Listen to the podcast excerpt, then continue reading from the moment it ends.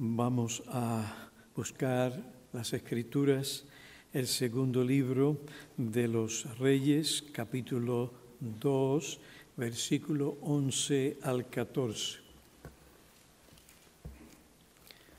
Segundo libro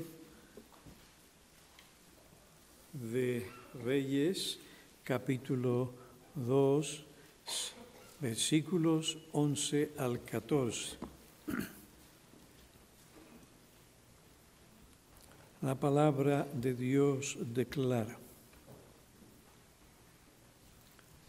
Y aconteció que mientras ellos iban andando y hablando, Elías y Eliseo, he aquí apareció un carro de fuego y caballos de fuego que separó a los dos. Y Elías subió al cielo en un torbellino.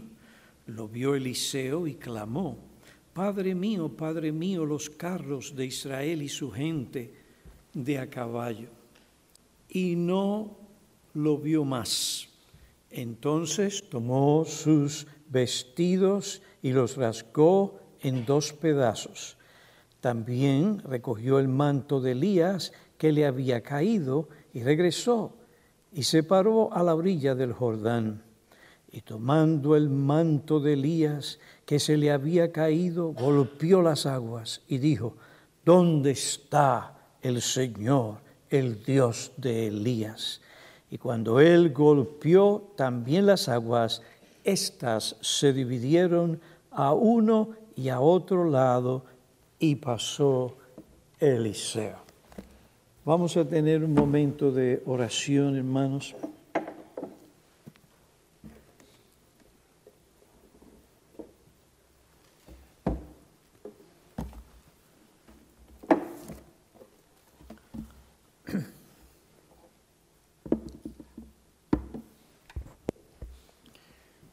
Del cielo y de la tierra, Dios de Elías y Eliseo, y Padre y Dios de nuestro Señor Jesucristo.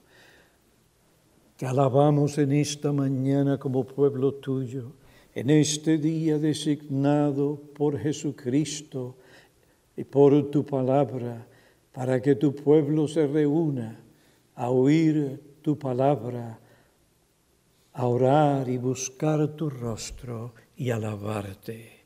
Aquí estamos. Rogamos por la bendición y la manifestación de tu gracia y de tu espíritu sobre nosotros, sobre nuestras vidas, el predicador, y que no dependamos de ninguna otra cosa en nosotros o fuera de nosotros que no seas tú para poder nosotros proclamar tu palabra, enseñar y guiar a tu pueblo. Gracias por tantas bendiciones concedidas a tu iglesia en este lugar. Ven y capacita a tu siervo nuevamente para que así tu palabra corra y sea glorificada en Cristo Jesús, Señor nuestro. Amén.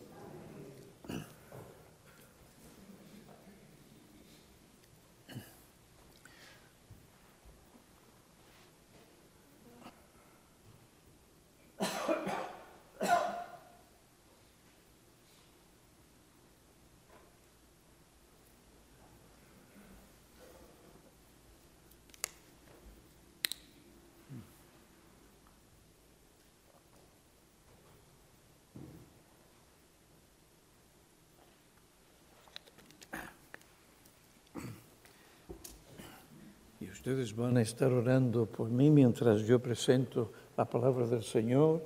Desde agosto no estoy en este púlpito para predicar, así que necesito la gracia del Señor. Leímos el segundo libro de los Reyes, capítulo 2, versículos 11 al 14. Este pasaje bíblico habla sobre la confirmación del llamado de Eliseo al oficio de profeta y de líder espiritual en Israel. Dios llamó a Eliseo a realizar la obra en Israel que guardaría, animaría y preservaría al remanente escogido por su gracia y de esa manera cumplir los propósitos redentores de Dios. Por medio del ministerio de Eliseo continuaría la reforma y el juicio que el profeta Elías había comenzado. Continuaría el ministerio profético en Israel. La nación de Israel sería guardada y preservada. El nombre de Dios sería vindicado delante de las naciones. Esta era una tarea difícil y sumamente peligrosa en aquellos días. Ningún ser humano o grupo religioso podría por sí mismo realizarla. Para poder hacer esta obra, Eliseo tenía que depender completamente de Dios. Solo Dios podía darle la capacidad, el poder necesarios para él cumplir su llamado como profeta y como el líder espiritual que por los próximos 50 años había de guiar y dirigir al pueblo de Dios. Eliseo entendió esta verdad. Por esa razón, cuando el profeta Elías le dijo, pide lo que quieras que yo haga por ti antes de que yo sea separado de ti. Eliseo le respondió, con su sensibilidad y percepción espiritual, te ruego que una doble porción del Espíritu de Dios sea sobre mí. Oh Padre mío, lo que yo necesito para realizar esta gran obra, obra difícil y peligrosa, es el poder y la unción del Espíritu de Dios. Sin esto no podré hacerla. Observen, Eliseo no pidió riquezas, ni prestigio, fama, popularidad, ni un gran ejército, ni estar libre de toda aflicción. Lo que él pidió fue una doble porción del espíritu de Elías. Pidió una unción especial del Espíritu de Dios pidió que el Espíritu reposara sobre él. Pidió poder espiritual y la capacitación necesaria para poder cumplir la obra de Dios como profeta y subrayo líder espiritual del pueblo de Dios. Y hermanos, como las escrituras enseñan, esto fue lo que sucedió. Una doble porción del espíritu de Elías vino sobre Eliseo. Esta unción confirmó su llamado ante los hijos de los profetas, los siervos de Dios. El versículo 15 declara, cuando lo vieron los hijos de los profetas, cuando vieron que las aguas del Jordán se dividieron en el momento en que Eliseo golpeó las aguas con el manto de Elías, dijeron, el espíritu de Elías reposa sobre Eliseo. Y no hay mejor recomendación para ningún hombre, ninguna iglesia, ningún ministerio que esta recomendación y descripción, porque podemos tener de todo, podemos tener actividades, ministerios, aquello, lo otro, ser conocidos, pero si sobre nosotros no descansa el Espíritu de Dios, estamos perdidos la obra espiritual de Dios en el corazón de los hombres no podrá ser realizada, punto. El Espíritu de Dios reposó sobre Eliseo, su vida y ministerio. La mano poderosa de Dios estaba, estuvo todo ese tiempo de ministerio sobre este gran hombre de Dios. Ahora, Consideremos brevemente algunos datos básicos sobre la confirmación del profeta Eliseo. El primer dato básico es la determinación divina. La determinación divina fue llevarse a Elías. El tiempo de Elías y su ministerio habían concluido. Llega ese momento. Para mí también llegará ese momento. Dios quería llevarse a Elías. La obra de Dios no descansa sobre ningún hombre, sino sobre los hombros de Dios. Y ya él había hecho provisión. Además, el Señor quería confirmar el llamado de Eliseo. Segundo dato básico, la determinación de Eliseo servir Elías hasta el fin, versículo 2 y 8. Yo le voy a sacar el jugo a este hombre hasta lo último. No padecía de inseguridad carnal. El hombre sabía dónde estaba lo que él necesitaba. Él no adoraba a hombres, pero sabía que el Espíritu de Dios reposaba sobre Elías. Fue la clave a todo su ministerio. Había una determinación divina. Hubo una determinación de parte de Eliseo. En tercer lugar, la petición de Eliseo, una doble porción del espíritu de Elías. Eliseo pidió la porción especial y doble que le correspondía al primogénito. Después de todo, él era el hijo espiritual de Elías, a quien él iba a sustituir. Además, Eliseo había sido llamado oficialmente por Dios para ese puesto en Israel. Él, como otro comentarista dijo, él pidió una doble porción del Espíritu. Y el pedido de Eliseo, cito, se encuentra en relación directa con Deuteronomio 21:17, donde indica el doble monto que el primogénito debía de recibir de la heredad del padre. Eliseo pidió esa doble porción, no con motivos egoístas o por altivez o porque la gente pensara que él era alguien o para tratar de probar algo sino porque Él quería tener el poder y la gracia para glorificar a Dios, para cumplir con su llamado, para beneficiar, salvar y preservar al pueblo de Dios, para que se cumplieran los propósitos de Dios en Cristo sobre el Mesías prometido, la salvación para el hombre. Cuarto dato espiritual Vemos la reacción de Elías, versículo 10. Elías, ¿qué hizo? Oye, esto es una petición muy difícil.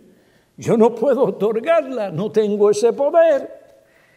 Entonces, ¿qué hizo Elías? Hizo lo que tenía que hacer. Dirigió a Elías al único que podía otorgar esa petición, Dios.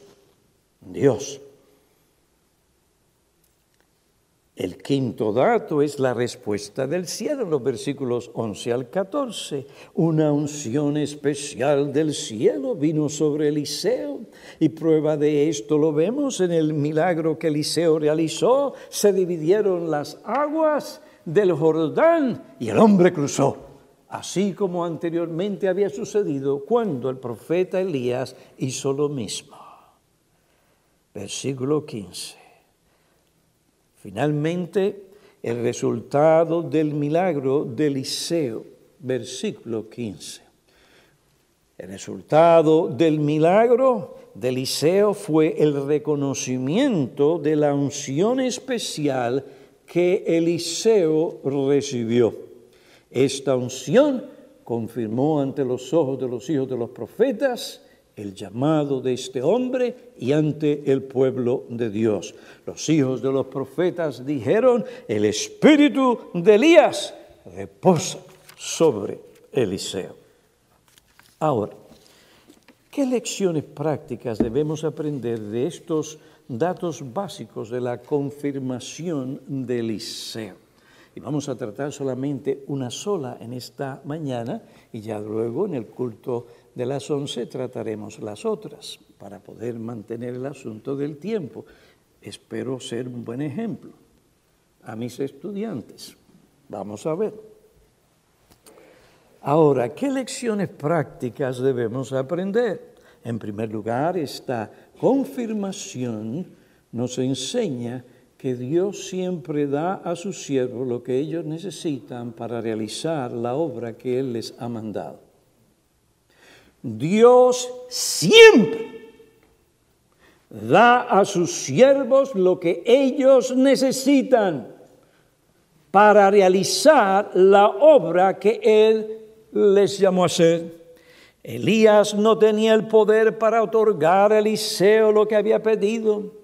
Aunque Elías no podía impartir el Espíritu, él dirigió a Eliseo, aquel que podía conceder la capacitación del Espíritu que Eliseo necesitaba para cumplir su llamado. Elías dirigió los ojos de Eliseo al Dios del pacto. Ya que la misión que Eliseo había recibido tenía como objetivo el cumplimiento de los propósitos redentores de Dios en Cristo,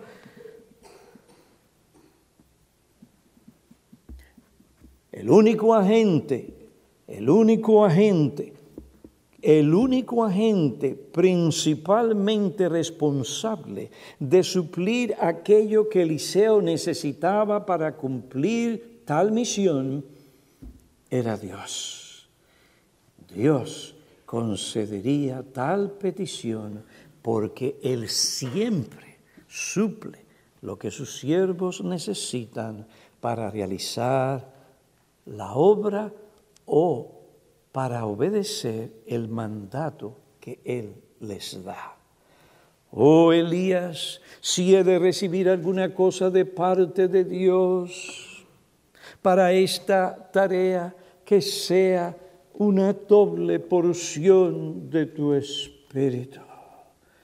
Y Dios tiene oídos para esa clase de petición, donde el alma confiesa su dependencia total en el poder, la gracia, suficiencia, omnipotencia, sabiduría de Dios.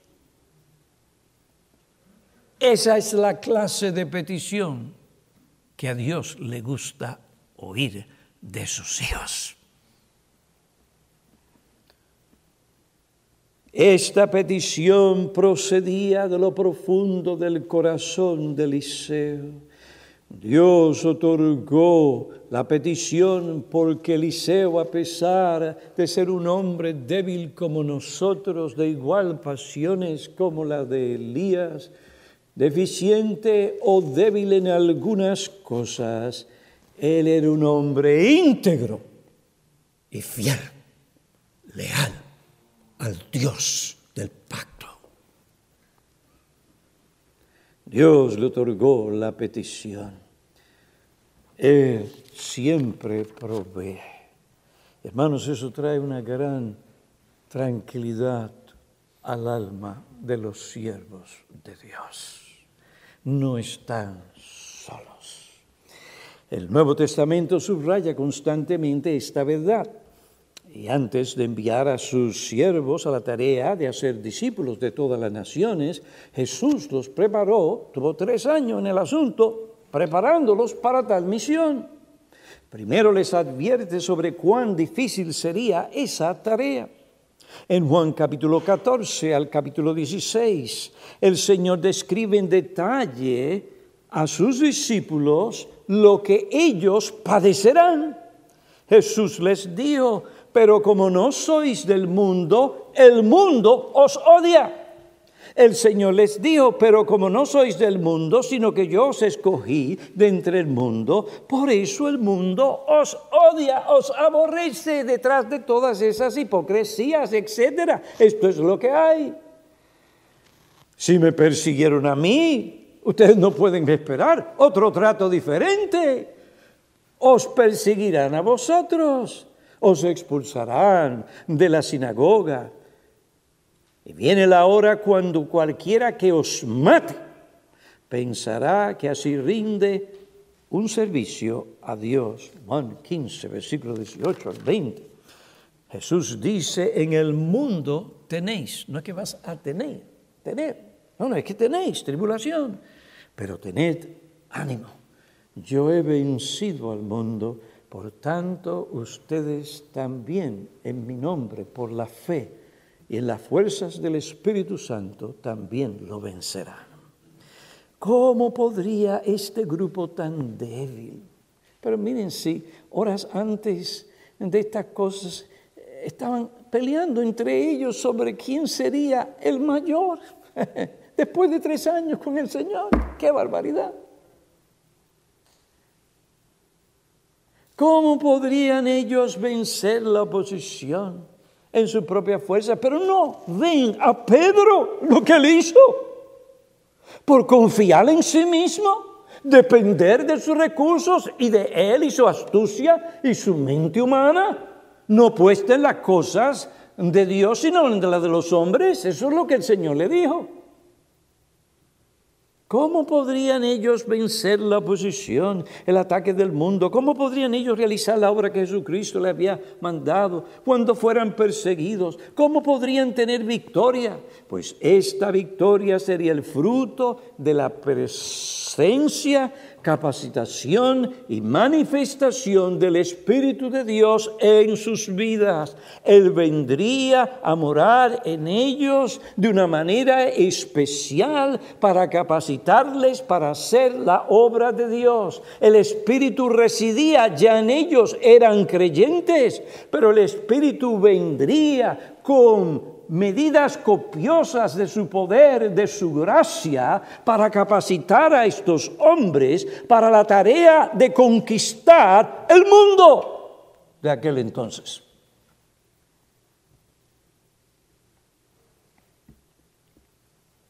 Jesús les dijo, yo no os dejaré huérfanos, yo rogaré al Padre y Él os dará otro consolador para que esté con vosotros para siempre. Lucas 24, versículo 48 y 49. Vosotros sois testigos de estas cosas, y he aquí, yo enviaré sobre vosotros la promesa de mi Padre. Pero vosotros permaneced en la ciudad hasta que seáis investidos de poder de lo alto. Eso es lo que hace la diferencia en cualquier iglesia y ministerio. Es no celebridad, sino el poder de lo alto. Ellos hicieron lo que el Espíritu les mandó, esperaron y mientras esperaban no estaban inútiles, no estaban perdiendo el tiempo, estaban clamando a Dios que cumpliera la promesa que Él había prometido. Esperaban el cumplimiento de la promesa, Hechos capítulo 2, versículo 1, y cuando llegó el día de Pentecostés, estaban todos juntos en un mismo lugar. Y de repente vino del cielo un ruido como de una ráfaga de viento impetuoso que llenó toda la casa donde estaban sentados y se le aparecieron lenguas de fuego que repartiéndose se reposaron o posaron sobre cada uno de ellos, versículo 4, y todos fueron llenos de qué? Ya tenían el Espíritu. Que les había regenerado. Fueron llenos del Espíritu Santo y comenzaron a hablar en lengua según el Espíritu les daba habilidad para expresarse. ¿Y qué clase de lenguas eran estas? Eran lenguas que se podían entender. Se trataba de diferentes idiomas o dialectos. Los versículos 6, 8 y 11 dicen que cada uno de los que le oían, les oían hablar en su propia lengua o dialecto. Versículo 11, cretenses y árabes dijeron, los oímos hablar en nuestro idiomas. ¿De qué? ¿Para qué se les dio el Espíritu? Para que hablaran de las maravillas de Dios en Cristo. Que hay salvación para los que están perdidos en tinieblas. Hay salvación del diablo, del pecado y del mundo. Hay esperanza de vida eterna. Observen, el Espíritu vino sobre ellos soberanamente. No hubo imposición de manos sobre alguna persona. No había una persona diciéndole a otra que repitiera ciertas palabras o quisiera esto o aquello otro para que recibiera el Espíritu. Nadie le dio por la cabeza a otro para que se cayera en el piso y recibiera el Espíritu. Esto fue algo que sucedió de repente algo que ellos no podían por sí mismos controlar. Y se les dio el Espíritu Santo para que los apóstoles proclamaran el mensaje sobre las maravillas de Dios. Es decir, ellos proclamaron lo que Dios había realizado en la persona, obra, muerte, resurrección del Señor Jesucristo para salvar a hombres de la miseria, del pecado, de la perdición y de la condenación eterna en el infierno. Pedro, que fue uno de los que recibió el poder de lo alto, poniéndose de pie, explicó lo que sucedió y proclamó el Evangelio de Cristo. El resultado de esa capacitación espiritual para testificar y predicar eficazmente el Evangelio lo vemos en los versículos 37 al 42. Esta gente fueron compungidas al oír la proclamación del Evangelio, esa proclamación eficaz. ¡Qué poder! Dios traspasó sus corazones como si fuera una daga en el corazón que trajo convicción profunda de pecado y se vieron muertos culpables en necesidad de la salvación y dijeron, ¿qué haremos para ser salvos? Arrepentíos y recibiréis el poder del Espíritu. Y estos que recibieron la palabra, dice el texto, fueron añadidos a la iglesia. Y ellos continuaban bajo la doctrina apostólica. Dios había dado una tarea a sus discípulos, ser testigos y predicadores a todas las naciones. Un grupo que representaba a las naciones fue reunido en Jerusalén y allí escucharon el mensaje en su propio idioma. Poder, capacitación y gracia fueron concedidos por el Espíritu para que los discípulos realizaran tal tarea. Ahora bien, sígueme de cerca, he aquí las preguntas. ¿Cómo podemos evangelizar eficazmente a los pecadores? Endurecidos en su maldad. ¿Cómo podemos edificar a los santos para alcanzar madurez espiritual cuando tenemos el mundo, tenemos diferentes seducciones y cosas, etcétera, para quitar su mente de lo que tienen que tener su mente? ¿Cómo podemos realizar tal obra ante la oposición de la carne, del diablo y del mundo? Ante las seducciones del mundo. ¿Cómo podemos alcanzar a aquellos que se encuentran endurecidos, que no aman, sino que odian a Cristo? ¿Cómo podemos ministrar ante el desafecto, los prejuicios que algunos tienen contra los siervos de Dios? Uno ve sus rostros y no tienen que hablar para dejarnos saber que no quieren oír el mensaje del Evangelio. ¿Quién es suficiente para estas cosas? Pablo nos dice que nosotros por nosotros mismos no somos suficientes. En la segunda epístola a los Corintios, capítulo 3, versículo 5, el apóstol dice, no que sea el apóstol, aquel que había recibido tantas visiones, aquel que tenía un conocimiento del Antiguo Testamento envidiable.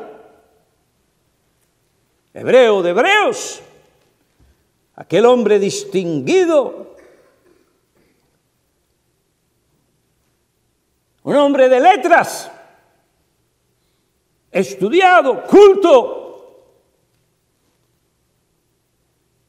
Él dice, no que seamos suficientes en nosotros mismos para pensar que alguna cosa procede de nosotros, sino que nuestra suficiencia es de Dios.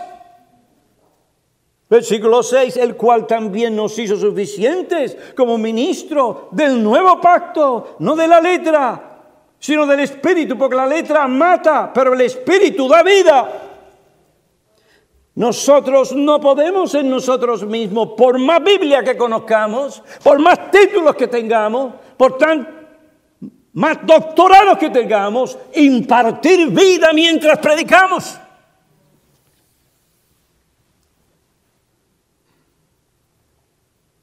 Eso lo vemos domingo tras domingo en la iglesia. Usted le predica a los incrédulos y todavía están ahí. Hijos nuestros, familiares nuestros, vecinos nuestros. Todavía están endurecidos, amando sus pecados.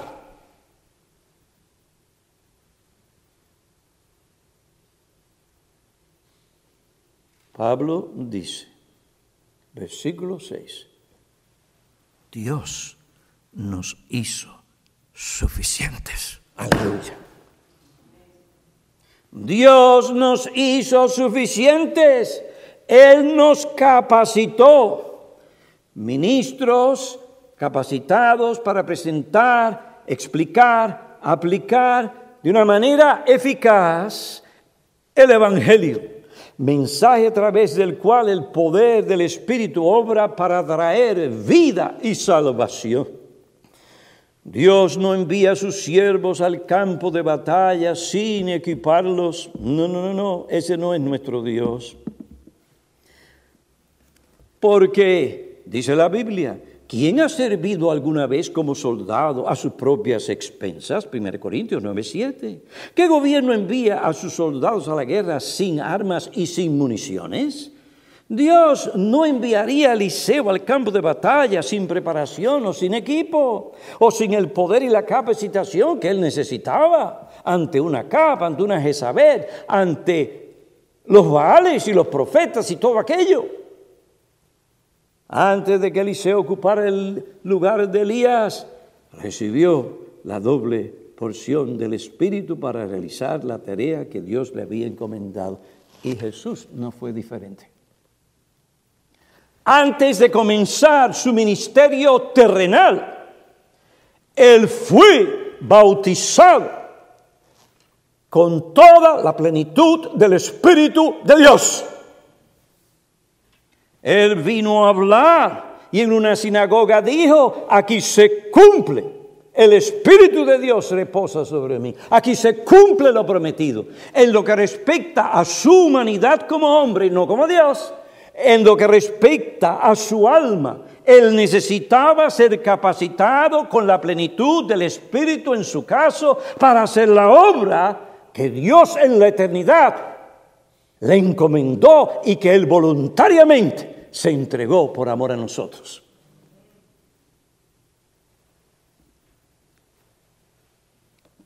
Al enfrentar nuevos retos como congregación bautista y reformada de North Bergen, y ver cómo Dios continúa aumentando nuestros números, al ser consciente de la responsabilidad pastoral que esto representa, al ver las puertas de ministerio que Dios continúa abriendo para que nosotros como iglesia proclamemos el mensaje del Evangelio, al percibir las demandas bíblicas que Dios hace de nosotros como ministros del nuevo pacto y de nosotros como iglesia, al ver cuán necesario es que estemos firmes en la verdad y en las cosas que Dios nos ha enseñado y en la herencia que hemos recibido, al ver la necesidad de guardarnos de las nuevas corrientes e influencias que están siendo introducidas o que han sido introducidas en algunos círculos cristianos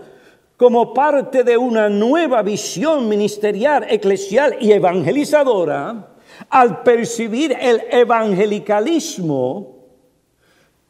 que está nuevamente echando brotes sutiles en diferentes campos, con nuevos métodos, con un nuevo enfoque ministerial, con nuevas metas, a pesar de estas cosas socavar la verdad que algunos de ellos mismos predican y como estos desvían a personas a la mundanalidad.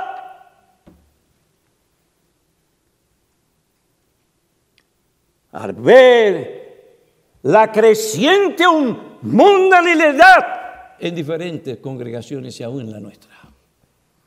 Al ver la oposición, la indiferencia que enfrentamos ante nuestras limitaciones, debilidades y deficiencias y pecados, al considerar las responsabilidades que Dios nos da, hermanos, temblamos. ¿Quién es suficiente? Para estas cosas. No, no somos en nosotros mismos suficientes. Pero aquí está nuestro consuelo, aquello que alienta y fortalece nuestros corazones y fortalece nuestra fe y nos da, sí, nuevas fuerzas mayor celo por Dios, su gloria y su verdad. El Dios que nos ha dado estas responsabilidades y la tarea de sostener, defender, transmitir y preservar todas su verdad redentora, no nos ha abandonado ni nos abandonará. Esta no es mi obra, esta es la obra del Espíritu de Dios. No es la obra de ningún hombre, es Dios. Su nombre tiene que ser y está siendo vindicado. Él no nos llama a depender de nuestros recursos, sino de aquello que nos provee el Espíritu Santo. Dios nos dará todo lo que realmente necesitamos como iglesia para realizar la tarea que nos ha encomendado. ¿Y no es esto lo que ustedes han estado viendo estos últimos años?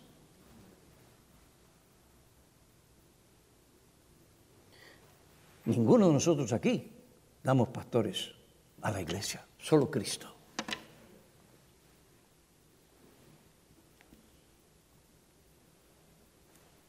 Por tanto, como Eliseo, tenemos que pedir sobre toda cosa al Señor como iglesia y como ministros, danos la doble porción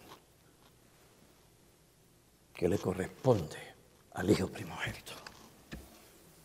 Danos medidas copiosas de tu espíritu tenemos que pedir medidas copiosas del Espíritu no para que podamos explicar a otros la manera extraordinaria en que nos sentimos o para que podamos describir los sentimientos que esa supuesta experiencia nos llevó a sentir o para que podamos hablar sobre lo maravilloso y emocionante que fue esa experiencia. No, pedimos medidas copiosas del Espíritu para, como otro dijo, podamos trabajar arduosamente en la obra del Señor. Pedimos medidas copiosas del Espíritu para que podamos vivir la vida cristiana. Una vida ordenada, hogares ordenados, según los principios y las normas no del mundo ni de nuestros hijos, sino de Dios.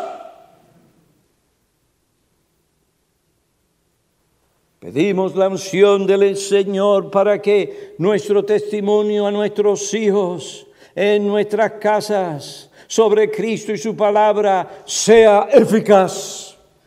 Pedimos medidas copiosas de su Espíritu, tenemos que pedirlo para que podamos dirigir eficazmente nuestro culto familiar, para que nuestro testimonio a nuestros vecinos sea eficaz, para que podamos amar a nuestras esposas como Cristo amó a la iglesia.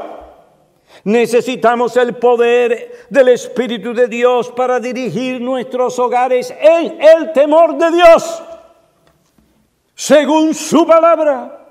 Necesitamos medidas copiosas del Espíritu para que podamos formar aquellos ministros que la iglesia de Cristo necesita hoy. Y no son más celebridades, sino hombres con un corazón pastoral, de siervos Necesitamos medidas copiosas del Espíritu para que podamos vivir vidas consecuentes con la enseñanza de la palabra de Dios, para guardar la unidad del Espíritu en el vínculo de, la paz. ¿Cómo ustedes esperan que nosotros recibamos la bendición de Dios si permitimos la división en la iglesia? Imposible. Dios nos habló, tenemos que oír, tenemos que practicar y aplicarlo. Hermanos, invoquemos el nombre de nuestro Dios para que el Dios de Elías, Eliseo y de Cristo envíe mayores medidas copiosas de su espíritu sobre nosotros. Un ministro de Edimburgo correctamente declaró, el Dios de Elías y de Eliseo es también nuestro Dios. Su carácter no cambia, sus recursos son inagotables. El Dios de Pablo, Lutero, Knox, el Dios de Whitfield, de Spurgeon y sobre todo el Dios y Padre de nuestro Señor Jesucristo. La revelación de la cruz es el fundamento final e inmovible de nuestra confianza. Por esto podemos invocar su nombre con la confianza de que si nuestro corazón es leal, Él, Dios, no nos faltará en la hora que más lo necesitamos. Nuestra debilidad no será un obstáculo para que Él pueda ejercer su poder, al contrario, puede ser el elemento que le lleve a nuestro Dios a obrar en nosotros. Él, Pablo dice, me ha dicho, te basta mi gracia, pues mi poder se perfecciona en la debilidad. Esta iglesia es una iglesia débil.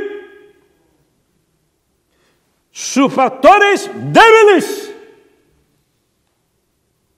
Pero cuando soy débil, entonces soy fuerte. Consideramos algunos datos básicos sobre la confianza de Eliseo y luego comenzamos a enumerar las lecciones prácticas que debemos de aprender de esta confirmación. Dios siempre da a sus siervos lo que ellos necesitan para realizar la obra que Cristo les ha dado. Estudiantes 1029. Un ejemplo. Hermanos, necesitamos el Espíritu de Dios. Mayores medidas de su poder, de su gracia, de su misericordia. Oremos. Oh Padre, Dios del cielo y de la tierra, agradecidos estamos ante la revelación que tú das mediante tu palabra para guiarnos, para animarnos, para consolarnos y dirigirnos. Esta iglesia confiesa su pecado, perdónanos. ¿Cuántas horas hemos pasado en cosas que no eran tan importantes? Y hemos dejado de clamar a ti como deberíamos tomando el tiempo para hacerlo. Perdónanos. Oh, confesamos nuestra necesidad de tu Espíritu. Envía tu Espíritu. Fortalece a tu iglesia para que podamos hacer hoy y mañana y hasta que tú regreses tu obra en Cristo para tu gloria y la salvación de tu pueblo y la exaltación de tu Hijo en los cielos, como Señor y Rey, en su nombre. Amén.